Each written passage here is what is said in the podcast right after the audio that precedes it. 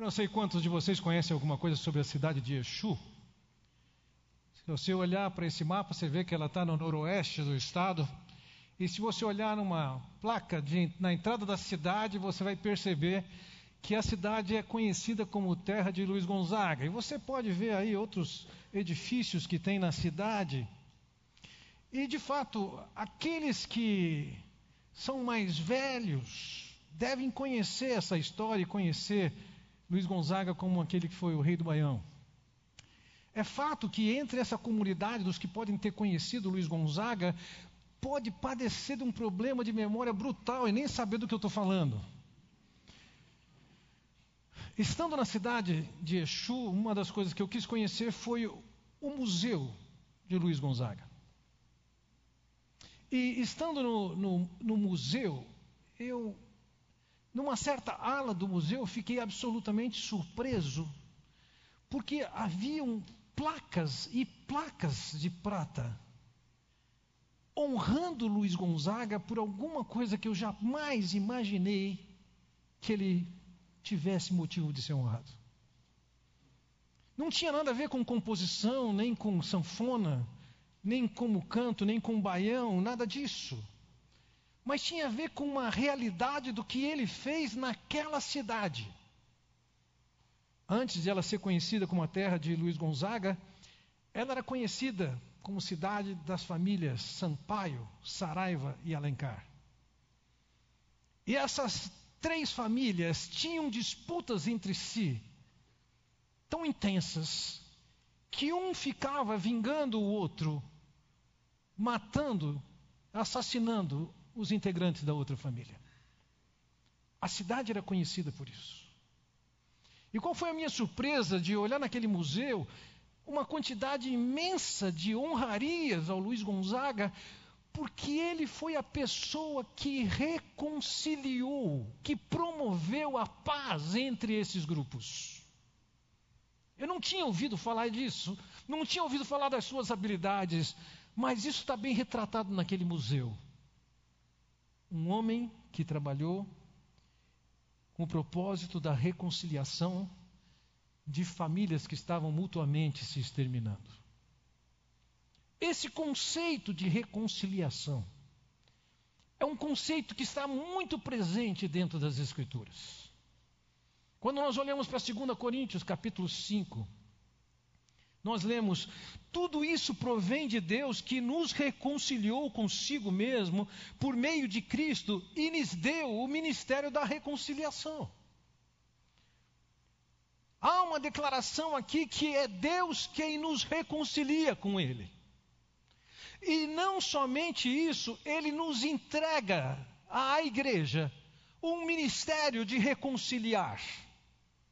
No versículo seguinte, ele diz: ou seja, que Deus em Cristo estava reconciliando consigo um mundo, não lançando em conta os pecados dos homens, e nos confiou a mensagem da reconciliação. Quando Cristo foi para aquela cruz, ele tomou os pecados de cada um de nós, foi julgado, condenado, no lugar de cada um de nós, para que nós pudéssemos chegar a Deus reconciliados. Mas não somente isso, ele nos entregou a responsabilidade e a atribuição de sermos reconciliadores. Na condição de filhos de Deus, nós temos a tarefa e o privilégio de levar o evangelho do perdão de Deus para que as pessoas possam se achegar a Deus. Não raramente é esse evangelho que alcança uma vida e uma família, e ali começa a surgir a reconciliação, reconciliação entre o casal. Quando não, tantas vezes pessoas se achegam marcadas de culpa ou de amarguras por outros integrantes da família, seja seus pais, seja marido, esposa, ex-marido, ex-esposa, filho, pai. E o Ministério da Reconciliação, que nos foi entregue, tem a responsabilidade de conduzir essas pessoas à reconciliação. O Salmo de número 80, que é nosso alvo de reflexão nessa noite, é um salmo que está nesse contexto, tratando de reconciliação, de restauração de relacionamento. Veja, no versículo 13 ele diz: Restaura-nos, ó Deus, No versículo 7 ele diz: Restaura-nos, ó Deus dos exércitos. No versículo 19 ele diz: Restaura-nos, ó Senhor, Deus dos exércitos. No versículo 14 ele diz: Ó Deus dos exércitos, volta a ti, nós te rogamos. Essas três vezes que nós encontramos a palavra restaurar, e essa outra vez que nós vemos a palavra voltar, elas são traduções de um único verbo hebraico, shuv. E shuv significa voltar, reconciliar, restaurar, converter. Então você pode perceber nesses poucos versos a ênfase que aparece para o verso chuve, ele justamente descreve o tema que está acontecendo aqui dentro dessa, desse texto. Há uma expectativa de reconciliação, há uma expectativa de haver uma restauração, porque houve uma ruptura. Há um rompimento. Dentro do salmo, nós percebemos que existe um quadro de ruptura, de quebra de relacionamento entre o povo de Deus e o próprio Deus. Talvez Suponho, esse seja, essa seja a realidade de alguns de vocês. Deixaram o Senhor, provaram do amargor da vida longe do Senhor. Talvez esse não seja o seu caso, mas perto de você você encontra pessoas que deixaram o Senhor e estão provando do pior nas suas vidas. Talvez não seja o seu caso de que houve uma ruptura completa, mas você pode olhar para trás e reconhecer com facilidade, não for a vergonha ou o orgulho, que o que você vive com Deus hoje é muito menos do que você vivia no passado. Já teve bons tempos e hoje não tem mais. O Salmo de número 80 contempla essa realidade de estar, viver longe de Deus, quebrado, deixando de desfrutar da bondade, da presença, da graça de Deus. E aqui nós vemos uma busca por reconciliação, por restauração, por voltar a viver aquilo que no passado já tinham vivido. Para entendermos isso, olhando para esse mesmo salmo, eu gostaria que nós olhássemos aqui para qual era a situação daquele povo. E embora fosse uma realidade daquele povo, essa é uma realidade que de uma maneira ou outra ela se retrata nas nossas vidas numa maneira mais intensa ou menos intensa, num momento ou no outro na vida cristã. Então eu chamo sua atenção para isso. Veja como eles estavam, que os justificava pedir reconciliação com Deus. Veja, no versículos 1 e 2 ele diz: Manifesta o teu esplendor diante de Efraim, Benjamim e Manassés. Desperta o teu poder e vem salvar-nos. Veja, o povo de Israel, quando ocupou a terra, é, ele, ele, ocupou a terra em áreas, e essas áreas estavam divididas por tribos, e talvez essas tribos, é, é, é a leitura desse quadro está inadequada, mas nós podemos reconhecer aqui que existiam. Opa, Existiam tribos como Manassés, essa tribo bem na horizontal, assim, cruzando o meio do mapa, e essa tribo era uma, uma das tribos que está sendo referida aqui, a outra delas é de Efraim, que está exatamente abaixo aqui à esquerda, e abaixo deles havia Benjamim. Essas três, essas três tribos são as referidas aqui. Antes que houvesse os reis, o Estado, a existência de Israel, era considerada como uma forma de governo, é que se pode se chamar assim, que é anfictionia. Anfictionia é um sistema de governo em que cada uma das regiões, cada uma das tribos tinha o seu governo, buscava seus interesses particulares. Entretanto, eventualmente acontecia de ter alguma coisa que era comum a todos eles, interesse de todos eles, necessidade de todos eles. Nessas condições, então, e, nessa, e somente nessas condições, eles se reuniam e lutavam por aquilo que era um interesse comum a todas as tribos. até que eles vieram ter o seu rei, e eles eram uma nação com governo centralizado. Mas essa identidade das tribos permanecia com clareza. Entretanto, posteriormente, esses, esses, grupos se dividiram e formaram duas nações, uma nação ao norte e outra nação ao sul, até o finalzinho do oitavo século antes de Cristo. Quando aquele reino do norte, que envolvia Efraim, Benjamim, Manassés, eles eram rebeldes contra Deus. E eles foram capturados, foram dispersos pelo mundo, deixaram de ter a identidade como povo e deixaram de ter a identidade como nação. O salmista está olhando para essa realidade do norte, e é bom nós lembrarmos. Aqui ele está olhando da perspectiva de alguém do sul que está vivendo bem, mas ele está vendo o que aconteceu com seus irmãos que estão ao norte e ele está clamando por Deus para que Deus venha, pela sua misericórdia, salvá-los, resgatá-los. Vejam, qual era a realidade daquele povo do norte? Os profetas anunciaram inúmeras vezes, tanto no norte quanto no sul, que eles deveriam obedecer a Deus e levar em conta a Deus. Certa ocasião, o rei Ezequias percebeu que o povo não estava temendo a Deus. E ele convocou aquele povo para uma festa da Páscoa, que não se praticava mais há tanto tempo. Esse relato está em 2 Crônicas, capítulo 30. E ele resolve e manda o seu correio, inclusive para as terras do norte, convidá-los para a festividade da Páscoa. É interessante, no versículo 10 ele diz assim: Os correios foram passando de cidade em cidade pela terra de Efraim e Manassés, até Zebulon. Porém, riram-se dele e zombaram deles. A perspectiva de andar com Deus, de servir a Deus, de obedecer a Deus, era motivo de riso daquele, pessoa, daquele pessoal do norte. Eles não estavam nem aí com Deus. Alguém do sul estava olhando para aquela situação tão caótica e está clamando para que Deus venha salvá-los.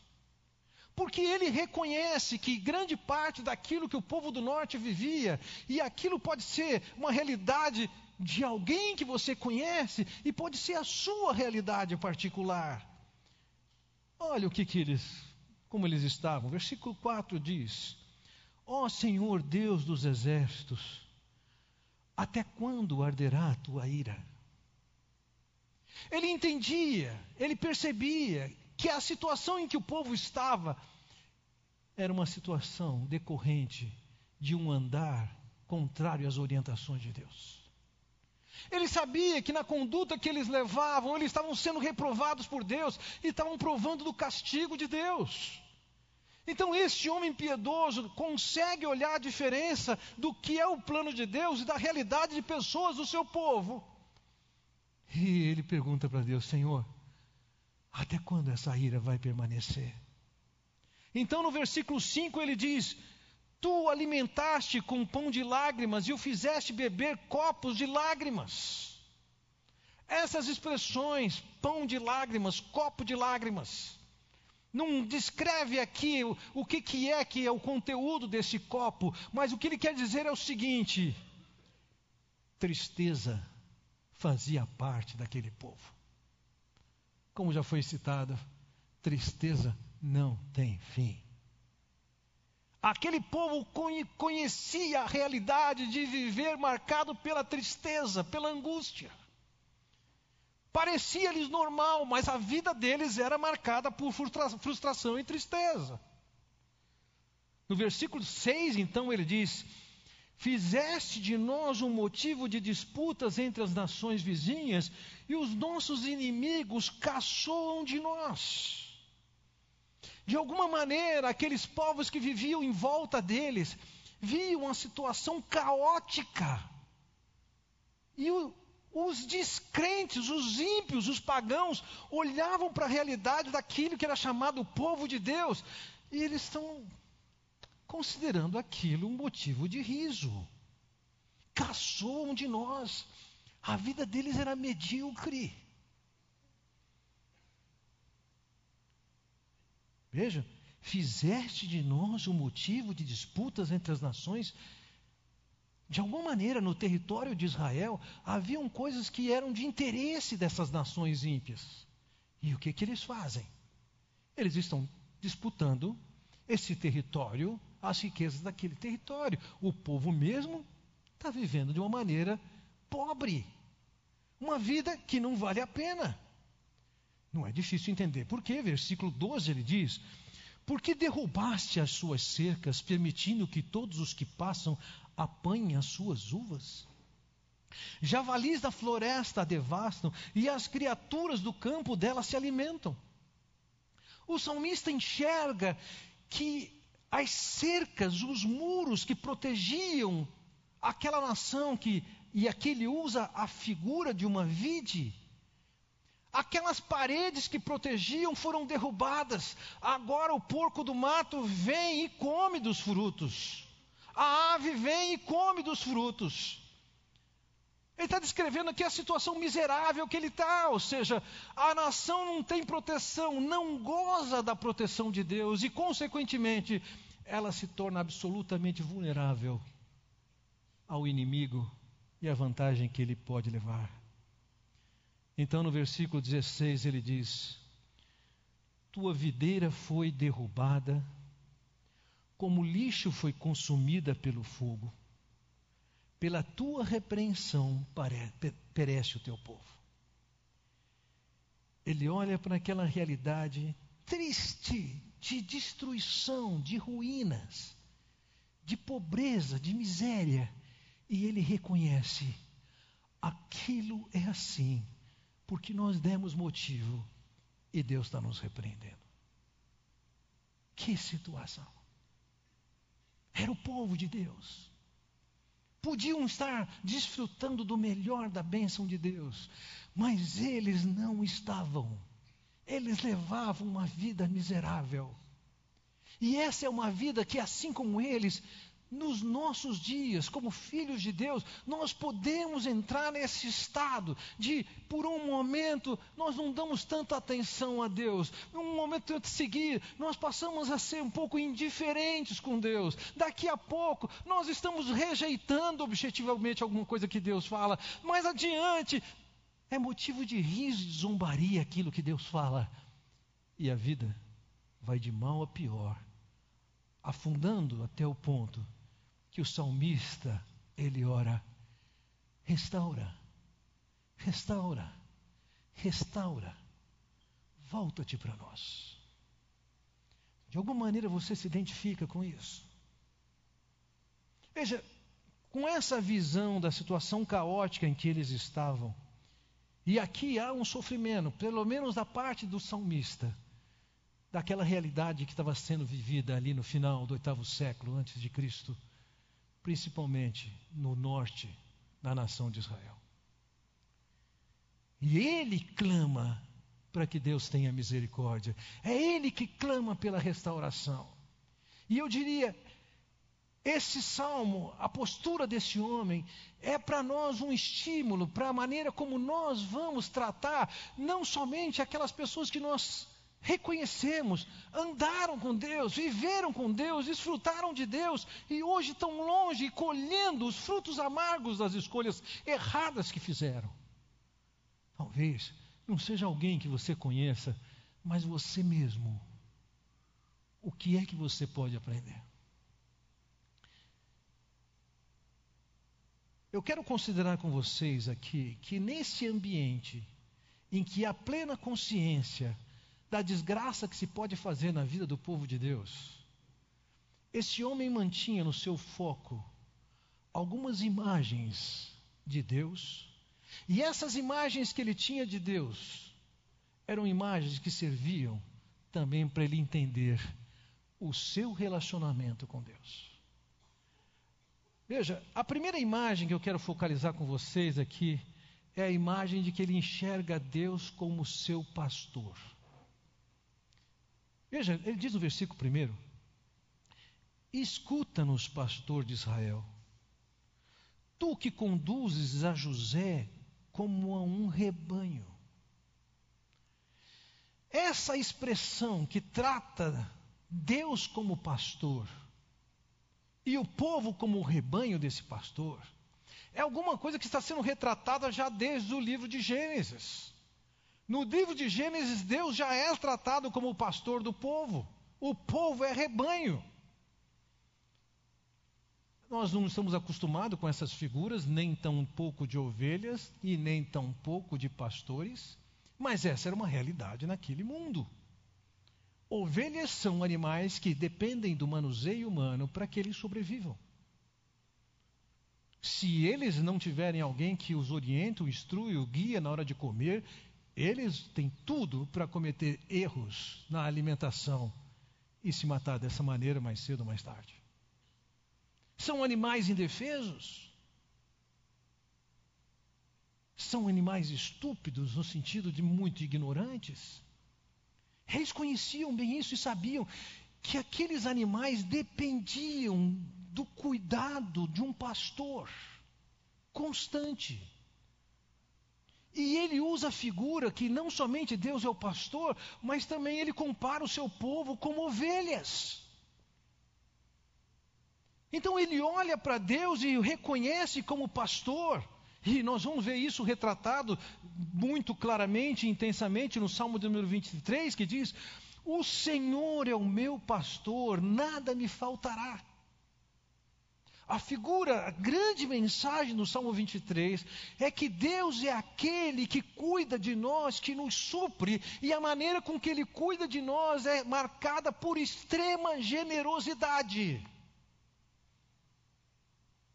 Versículo 2 diz: Ele me faz repousar em pastos verdejantes, leva-me junto das águas de descanso. Ou seja, ele está enxergando Deus aqui, é Deus quem o conduz ao alimento, ao pasto verdejante.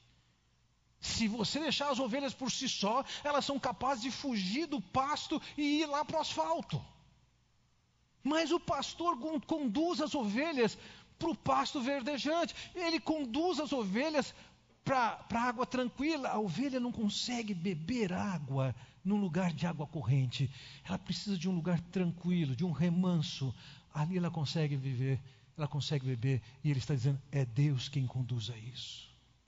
No versículo 3, então, ele diz: Refrigera minha alma, guia-me pelas veredas da justiça, por amor do seu nome. A palavra que aqui foi traduzida por justiça, ela também tem o sentido de viver na bondade, na generosidade de Deus. E ele reconhece, é Deus quem guia o seu povo e o conduz debaixo da sua bondade e generosidade. Por quê? Porque ele honra o nome dele como Deus do povo. E então no 4 ele diz: Ainda que eu ande pelo vale da sombra da morte, não temerei mal nenhum, porque tu estás comigo, o teu bordão e o teu cajado me consolam. Pode passar por vale da sombra e da morte, mas há aqui uma certeza, uma confiança que não é inerente a uma ovelha que é extremamente estressada mas na medida em que ela vai conhecendo o seu Deus, o seu bom pastor, ela descansa porque ela sabe que está em boas mãos. Então o salmista vê, ele enxerga essa situação crítica que o povo está vivendo, mas ao mesmo tempo ele tem essa visão de que Deus é o Deus pastor. E que seu povo é povo de ovelha, é ovelha dele, do rebanho dele. E ele sabe que aquele povo podia estar vivendo uma realidade bem diferente porque Deus é pastor. O Senhor Jesus Cristo, pegando essa mesma figura, em João capítulo 10, ele diz: Eu sou o bom pastor. O bom pastor dá ouvida pelas ovelhas. Eu cuido de vocês ao ponto de me entregar por vocês.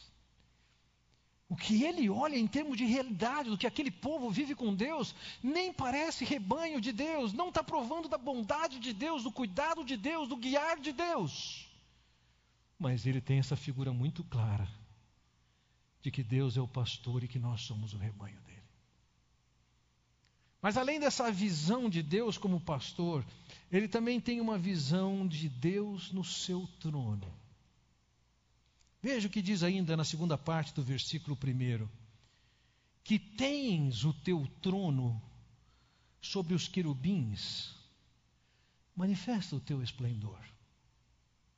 Para entendermos um pouco do que ele está falando aqui, cabe-nos olhar um pouquinho para o que é essa figura que era a arca da aliança. Isso era parte do mobiliário do templo de Israel, fosse a tenda, o tabernáculo, fosse o edifício que foi construído. Essa arca, feita de madeira, revestida de ouro, ela tinha dentro de si alguns símbolos nacionais da fé daquele povo. Tinha a vara de Arão, tinham as tábuas da lei. Havia sido colocado ali dentro também um pouco do maná que o povo desfrutou na época que estava no deserto. Em cima da arca da aliança, como você pode ver, tinha dois querubins que estão com suas asas estendidas. E a imagem que o salmista faz aqui é que acima desses querubins está o trono de Deus, e Deus está sentado no seu trono. Acima de toda a glória da arca, que era um símbolo da presença de Deus com o povo, onde quer que eles estivessem. Essa arca era levada pelo povo os sacerdotes, iriam pegar nesses varais da arca e iriam levá-la onde fosse. E eles sabiam, aquilo ali tinha os sinais da aliança de Deus com aquele povo, e aquilo ali marcava a presença do povo com eles. E o Deus que estava presente com eles, ele estava sentado no trono. Ele tinha consciência que Deus estava acima sentado no trono, Ele é o soberano, Ele é o Senhor, Ele é o dono, é Ele quem detém o poder e a autoridade. Ele enxerga Deus como aquele pastor que cuida das ovelhas, mas ele também enxerga Deus como o soberano que está acima de todas as coisas. Quem sabe ele olhasse para toda aquela realidade e visse a desgraça do povo por causa do juízo de Deus que permitiu que aquelas nações invadissem, conquistassem, dominassem, roubassem, rissem deles. Mas ele tem uma visão clara, uma visão de que Deus é o soberano Senhor, que está sentado no seu trono, acima dos querubins. Se ele é o soberano, quem está fazendo essa oração tem consciência.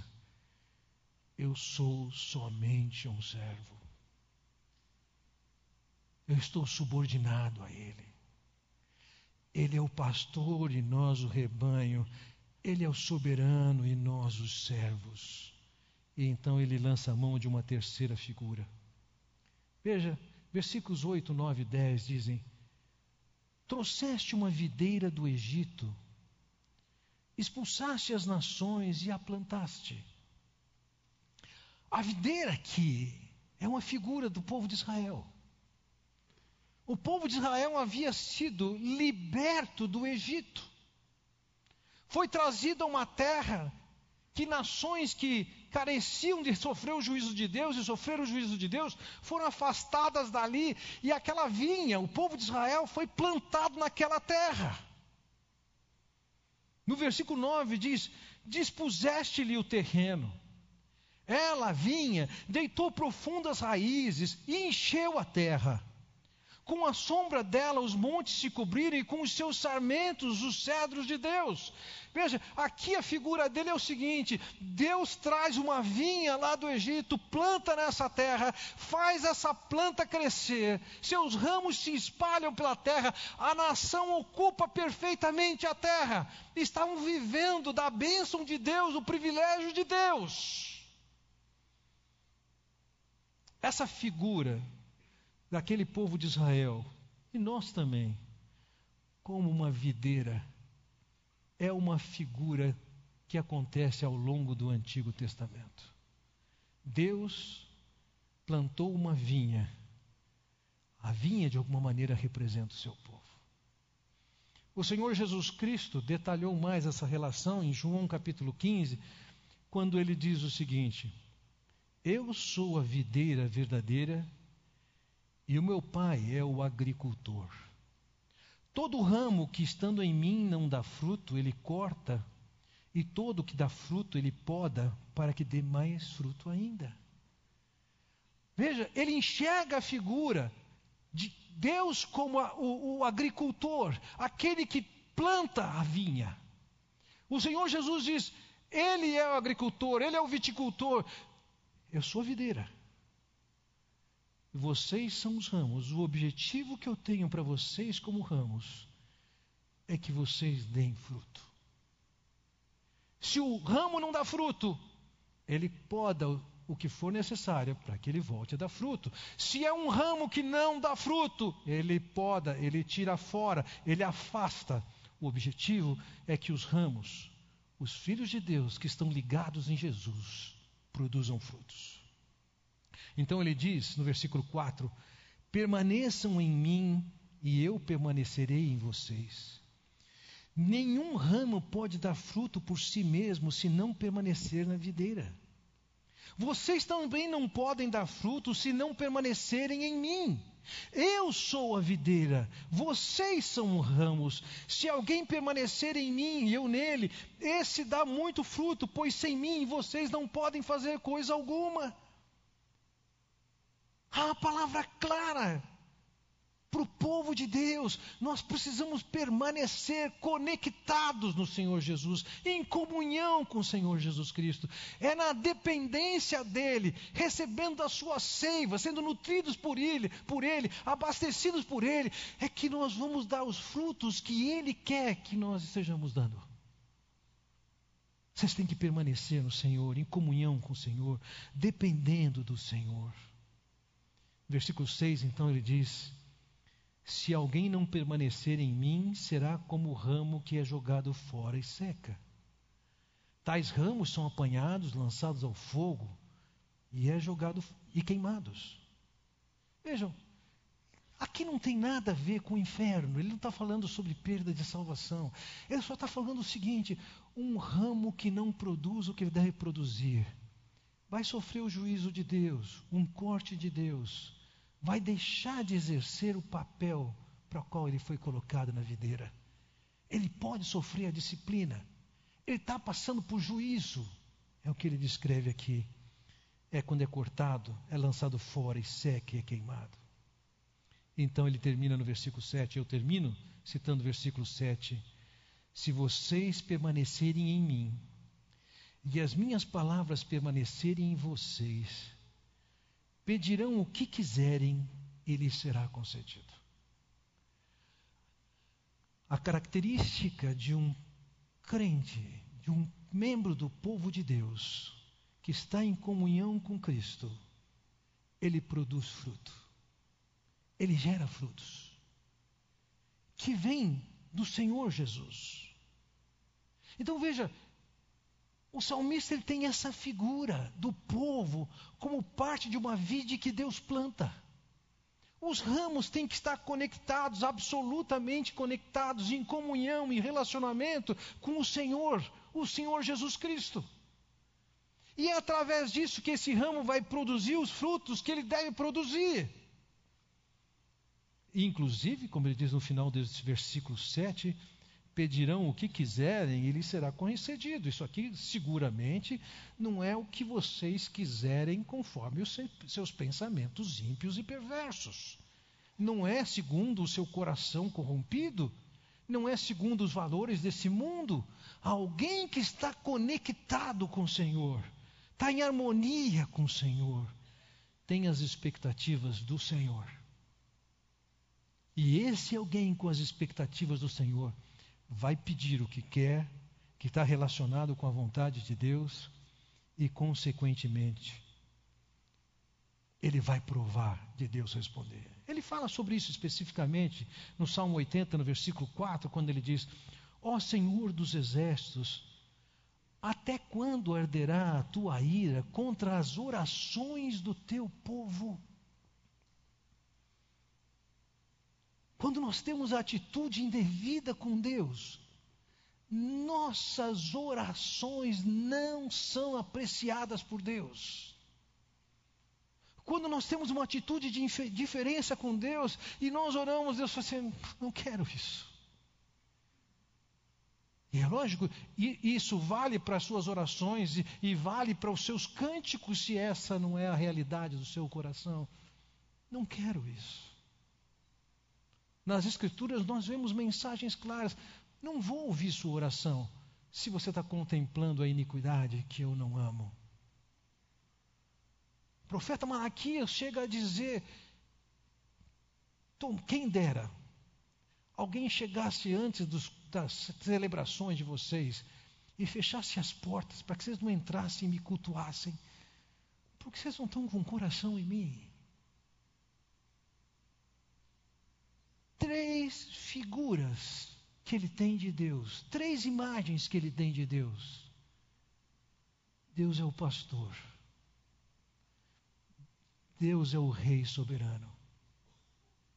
Deus é o agricultor. Nessas condições, nós somos o rebanho. Nós somos os súditos.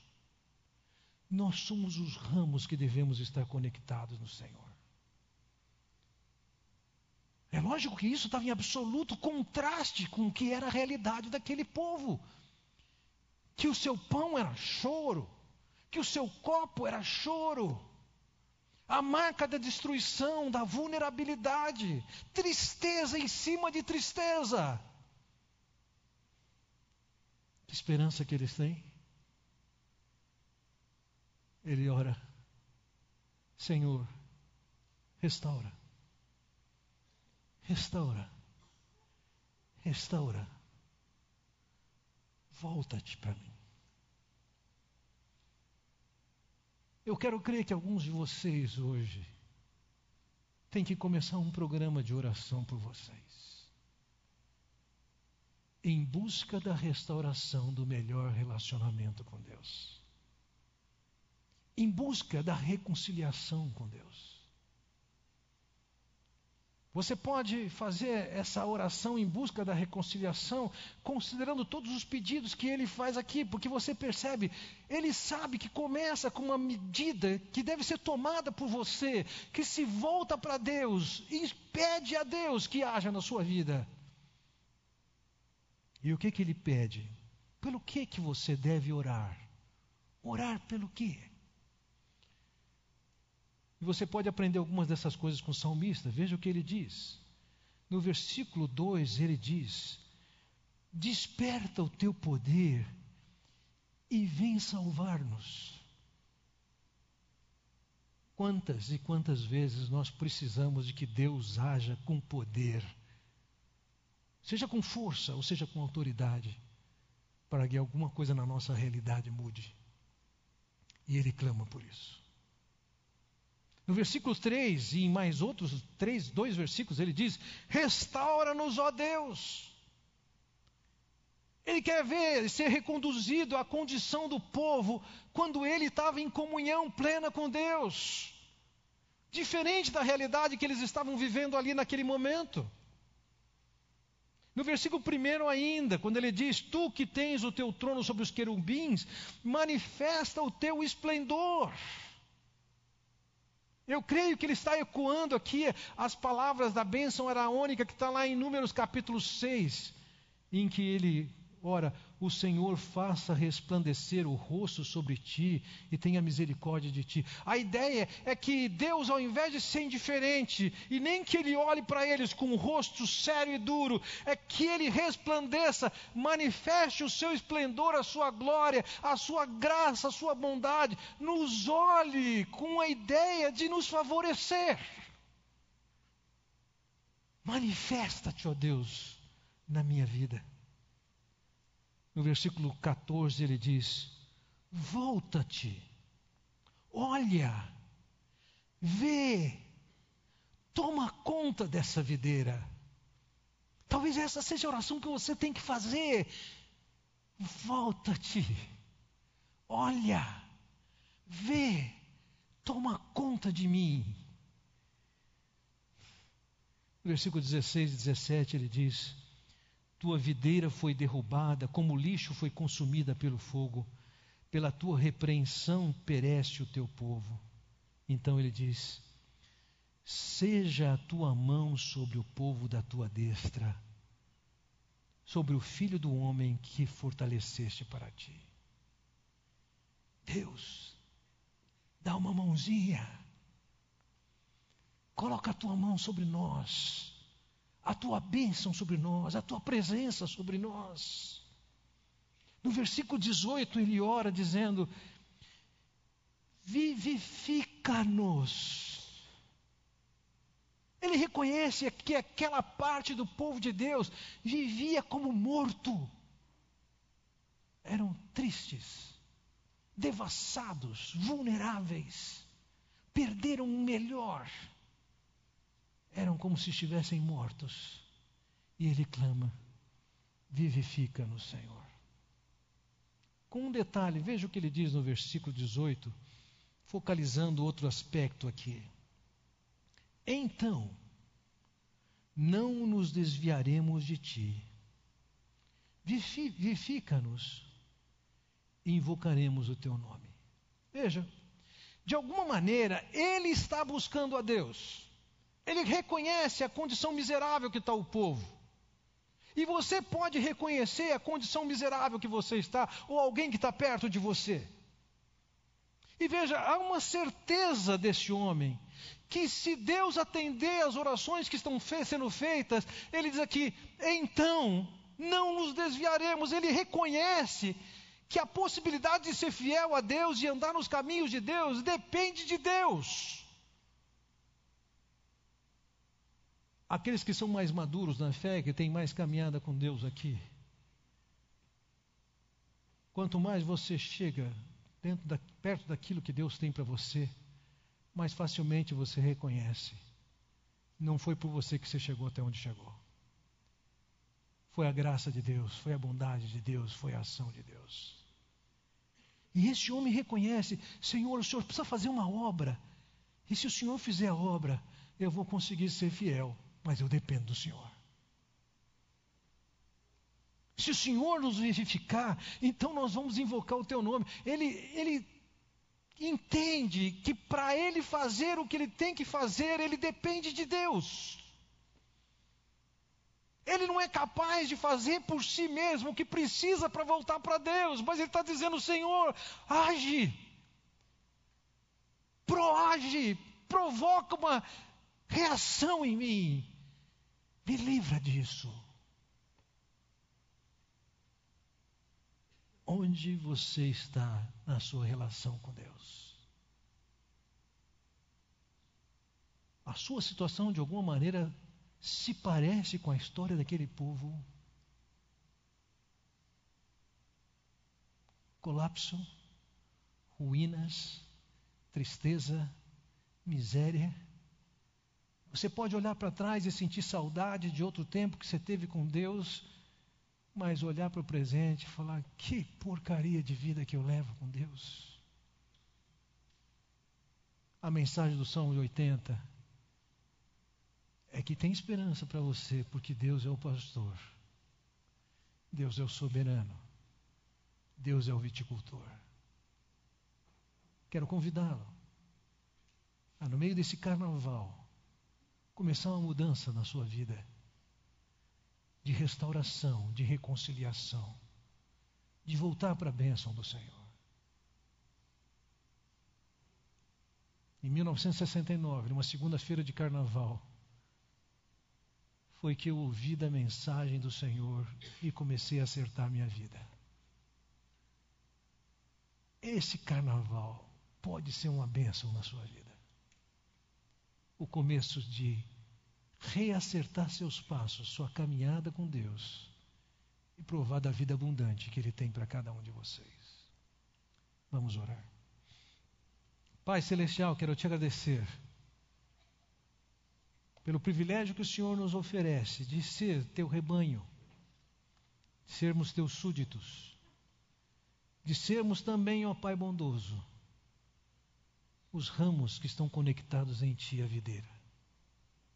Ó Senhor, alcança e toca nos corações daqueles que aqui estão, que possam ter uma história de viver longe de Ti em pecado, provando das ruínas que foram capazes de gerar nas suas vidas, mas que podem ser restaurados por Ti. Volta-te, ó Pai.